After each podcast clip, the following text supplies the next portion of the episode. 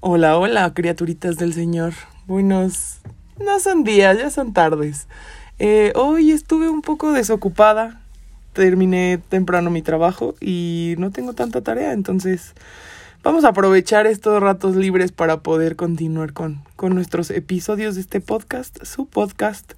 Y para darle continuidad a el episodio pasado de Ex Tóxicos, creo que tengo una experta en el tema viviendo en mi casa casualmente. Entonces, sin más, les presento a nuestro primer invitado especial de este su podcast, la señorita Caraculo, alias Michelle, mi hermana. Entonces, la, la, dejo con ustedes para que, que puedan eh, escuchar estas bonitas experiencias.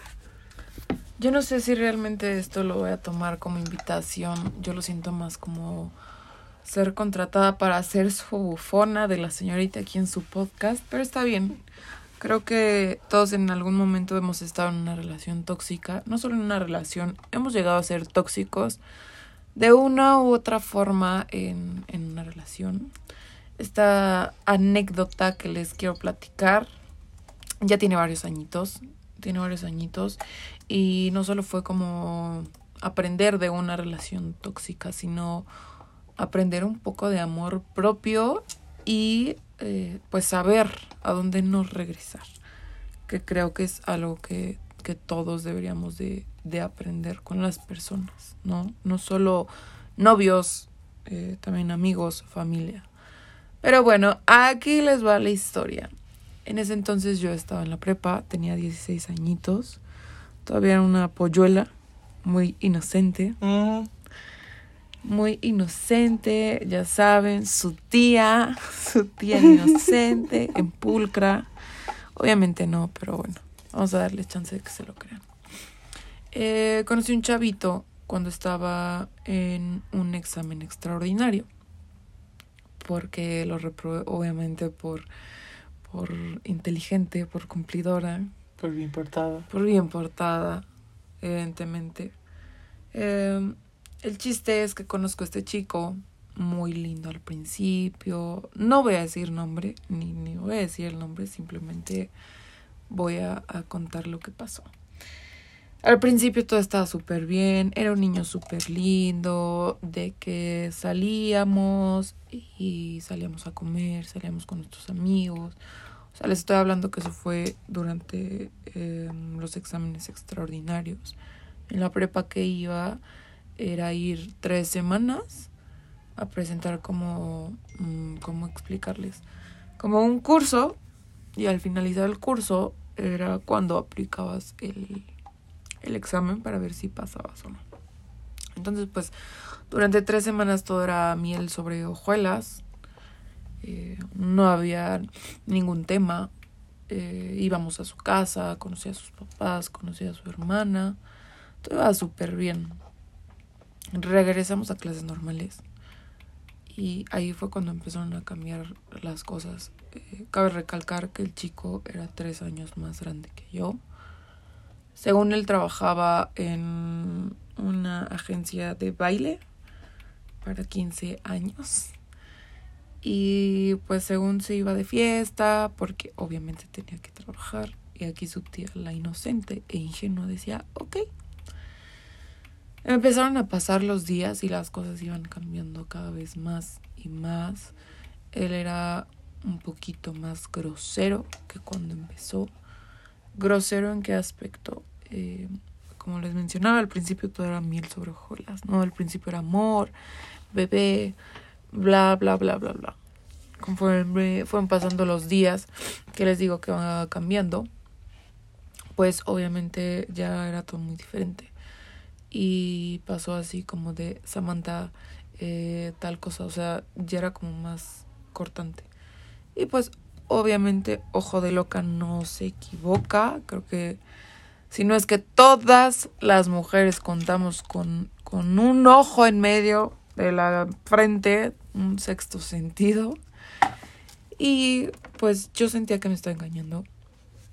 Días después lo comprobé. Obviamente se lo dije y pues lo había mandado a la fregada, así como sabes que ya estoy cansada de ti. Yo no quiero eh, pasar por ese tipo de cosas.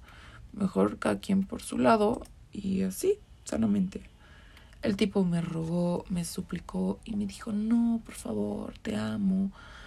Discúlpame, no lo vuelvo a hacer. Como dos días cambió. Y estando en la escuela, lo que empezó a pasar era de que yo estaba en semana de exámenes. Y pues obviamente él, en chico irresponsable, se saltaba las clases para irse a tomar con, con nuestros amigos, porque esos chavos siguen siendo muy amigos míos, porque sí son mis amigos. Y a él lo veían más como mm, el arrimado, pero él no lo veía así, él creía que, que lo tomaban en cuenta, que, que realmente sí eran sus amigos, cosa que no era así. Total que el chavo antes cuando salíamos me aplicaba la de, híjole, mi tarjeta no pasó, ¿traes dinero para pagar? Y pues obviamente yo no quería mal, así es que le daba dinero y decía, órale va, luego me lo pasas.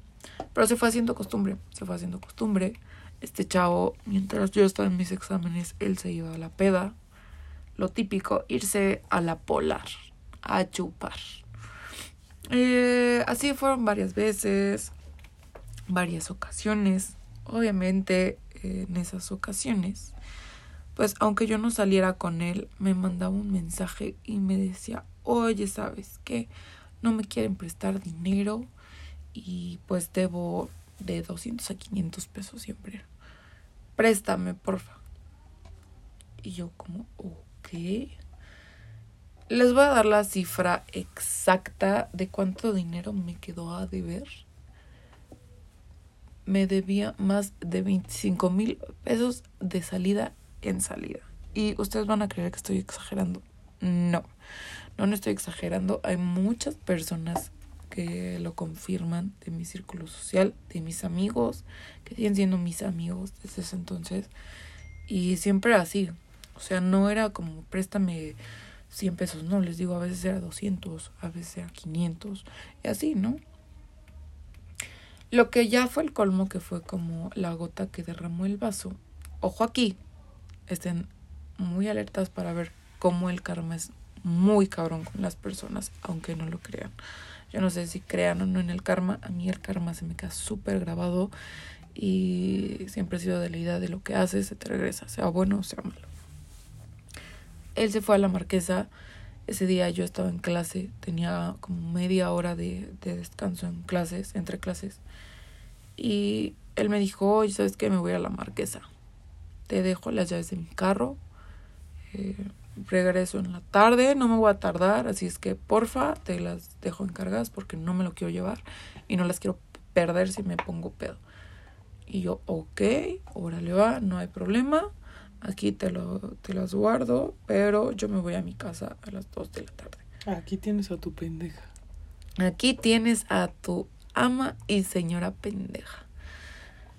Total que afuera de la, de la prepa había un chavo que vendía dulces, cigarros y todo. Y yo me llevaba súper de huevos con él, bueno, con todo el mundo ahí por la escuela. Y salí de mis clases, ya eran las 2 de la tarde. Obviamente en todo este, en este tiempo de las 2 de la mañana a las 2 de la tarde, porque se fue desde las 8 de la mañana a chupar. Eh, yo le mandaba mensajes de qué onda, dónde vas, qué pedo, o sea, me tengo que ir a mi casa. X y Y. Eh, dan dos y media. Yo me quedé platicando con, con Fer, se llama Fer los cigarros, que es un tipazo. Este. Y ya le había platicado qué había pasado y me dijo así como de, o sea, tipo, amiga, date cuenta, en lugar de decir, eres una pendeja.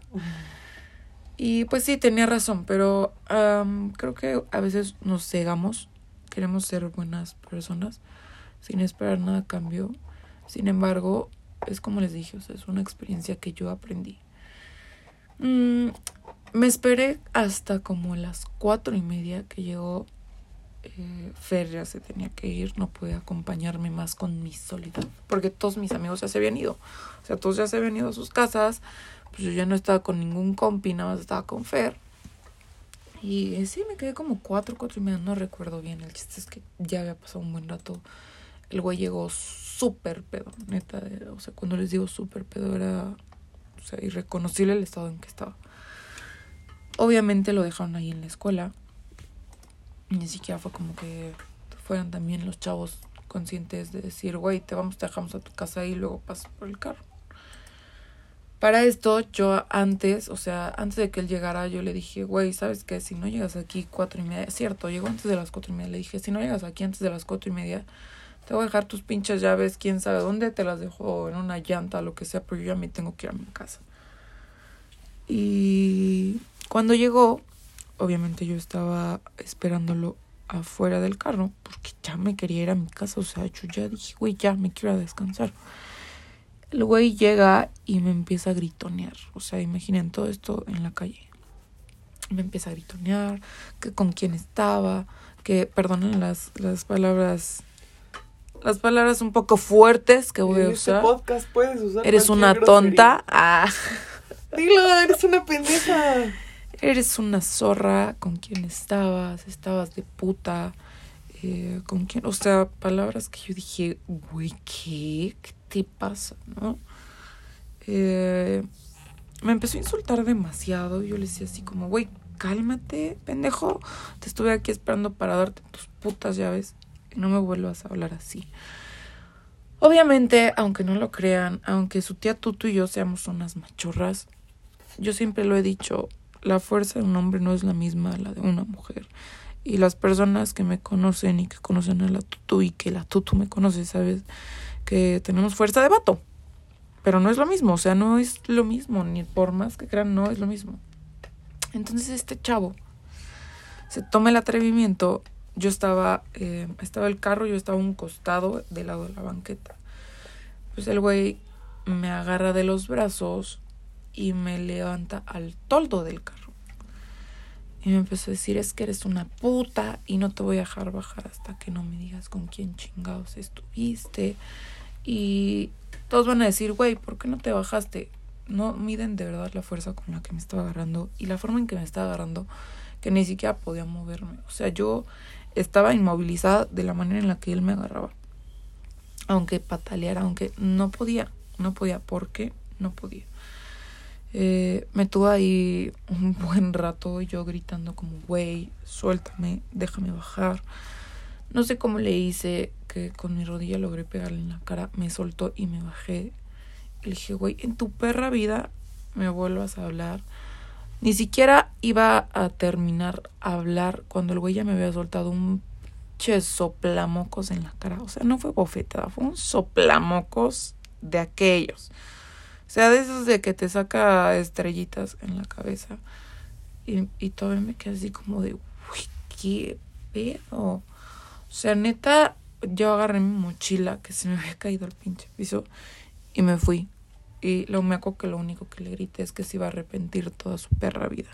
Su tía en Sicaria, ya saben, en Cártel de Sinaloa. Este. Señor de los cielos. Señor de los cielos. Dije, güey, ¿sabes Rosario qué? Voy a hablarle a mis compas decentes que le armen un pinche. Obviamente, les repito, yo sabía dónde vivía, conocía a su familia. Voy a decirle a mis compas que le hagan un desmadre, que lo manden a chingar a su madre. O sea, yo ya, ya saben, en, en mood Rosario Tijeras, ¿no? Eh, en querer desaparecerlo de la faz de la tierra. Pero me puse a pensar y dije, güey, no, no me voy a ensuciar las manos, no me voy a desgastar, que se lo cargue su chingada madre. Ahí viene lo bueno con el karma. Ese mismo día, en la madrugada, como a las 3 de la mañana, me marca su hermana. Y me dice, Samantha, ay, casi la cago y digo el nombre. Pi, Está en el hospital.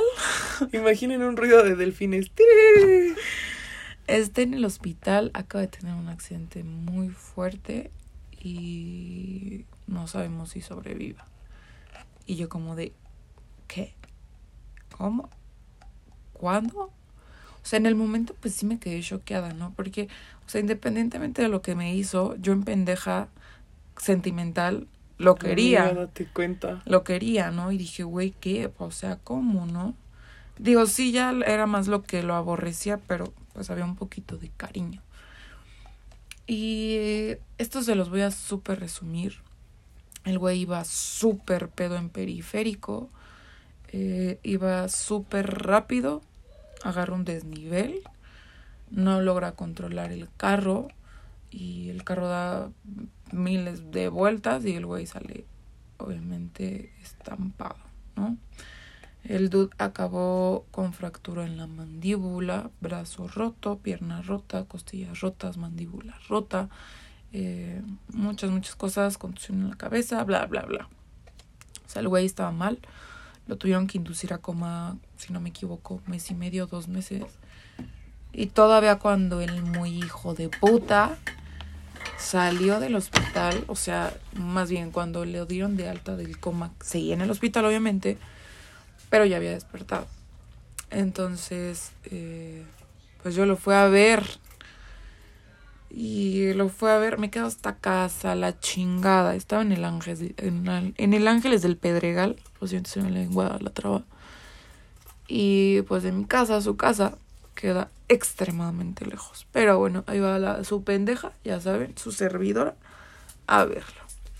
Total que cuando llegó para mí fue una imagen muy fuerte, porque a pesar de que aborrecía al güey por lo que me había hecho, de que me había humillado, o sea, cosas así, pues había todavía un poquito de cariño, como les decía, y fue impresionante verlo, porque cuando lo vi, imagínense esta escena, yo llegando, obviamente, al hospital, al cuarto donde estaba, y entro y lo primero que veo es su cabeza, hermanos.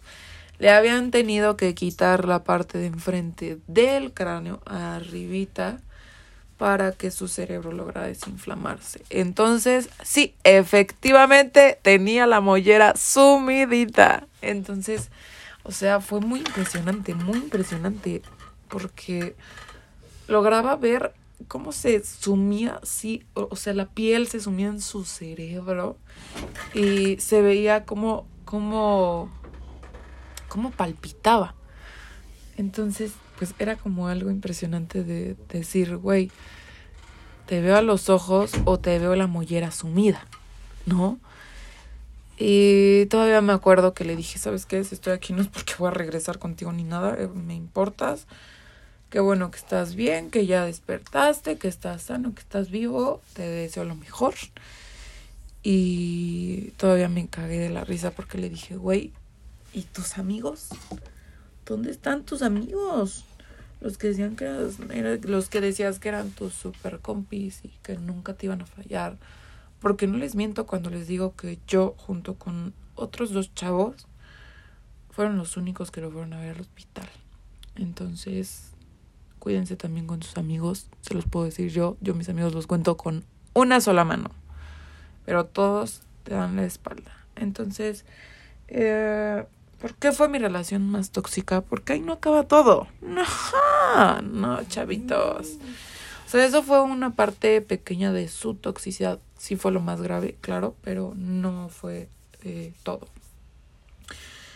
Conforme fueron pasando los días y este güey se iba recuperando, eh, me insistía mucho. Vamos a vernos, discúlpame, la cagué contigo, es una super niña. O sea, me, ya saben, me halagaba cabrón para que regresara con él.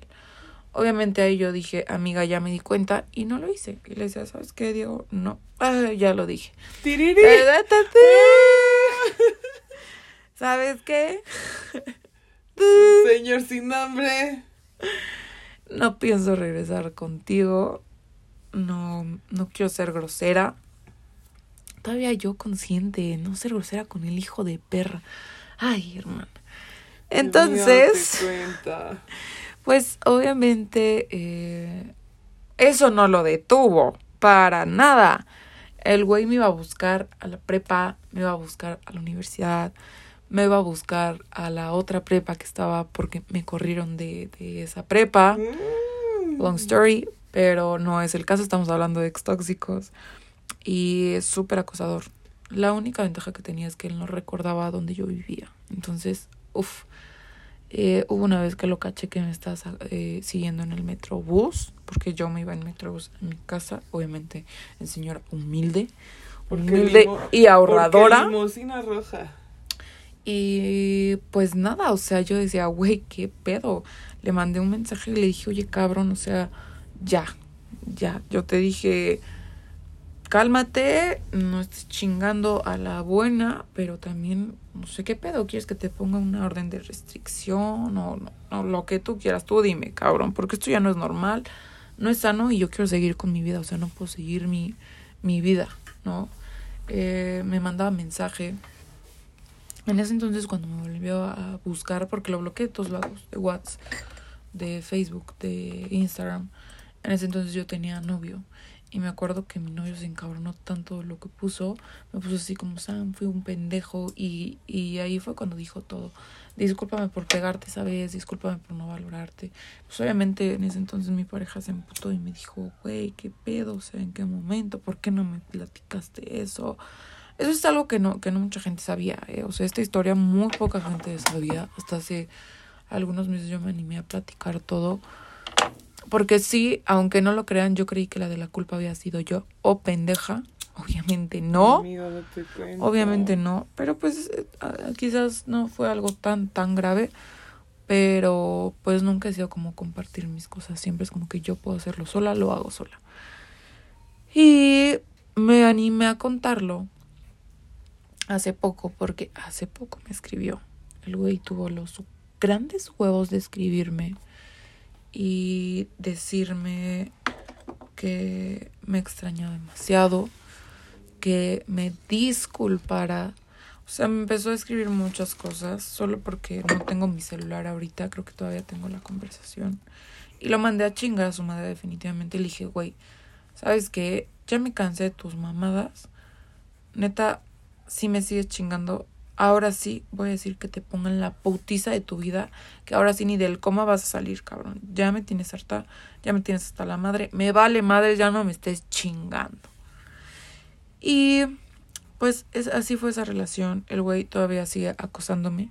Y no crean que lo hace de perfiles fakes como otros ex. No, este sí es descarado, es cínico. Eh, y me sigue buscando de sus perfiles, se crea perfiles falsos para buscarme y para poder seguir insistiendo en que regrese con él. Pero pues esa fue una de mis tantas historias. Creo que mis relaciones anteriores no han sido tóxicas. Es como les decía al principio, creo que todos hemos sido tóxicos, pero hay niveles. O sea, para mí eso sí es un nivel de toxicidad muy cabrona de abuso muy cabrona. Y las demás pues son cosas leves, ya saben, celos, engaño, pendeja de media. Y pues esa es mi historia. Agradezco a, a cara de culo chupapijas alias Batutu que me permitiera platicarles mi historia, que me utilizara de su bufón, básicamente, porque no crean que yo abiertamente acepté esta invitación. claro que sí. Fue más a huevo de plática porque te pasa cada mamada. Y yo dije, órale va. Son experiencias, amigos. Tienen que aprender a no cagarla. Pero creo que la, la tía Tutu y yo llegamos a una conclusión. Y niñas, de verdad, amiga, date, cuenta, ese vato vale verga. 100%. Entonces, eh, nada, gracias a nuestra invitada especial del día de hoy. Esperemos tenerla en más episodios. Y solo para cerrar con broche de oro, pues no la caguen, no se enamoren de pendejos y no se crean todas las cosas bonitas que le dicen. Si una vez ya te gritó, mándalo a la verga. No estés ahí, no esperes a llegar a los putazos. Neta, no la caguen, tanto hombres como mujeres. O quimeras, no sé, depende de lo que les guste. Ustedes no dejen sobajarse por personas, no vale la pena. Y siempre sigan su intuición. Es como les dije, ojo de loca nunca se, se, equivoca. Y esto no solamente aplica en mujeres de que son engañadas por hombres, no, no, no. También las mujeres son, son cabroncitas. Somos cabrones. son cabroncitas. Entonces, pues si tienen un 70% de duda en sí y un 30% de no, hagan caso a ese sí. Y se los digo por experiencia. Mm. No la caguen, de verdad, no es necesario estar con alguien para estar bien. Y quieranse un chingo. Pues nada, dejemos hasta aquí este nuevo episodio. Y no se les olvide, ámense un chingo para que no necesiten de nadie más. Les mando un besito en su yoyopo y que tengan una bonita tarde. Bye.